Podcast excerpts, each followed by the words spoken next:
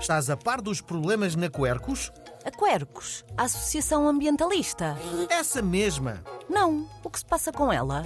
A direção da associação foi destituída por decisão judicial. Porquê? Parece que houve irregularidades na eleição da atual direção e houve membros que apresentaram uma providência cautelar.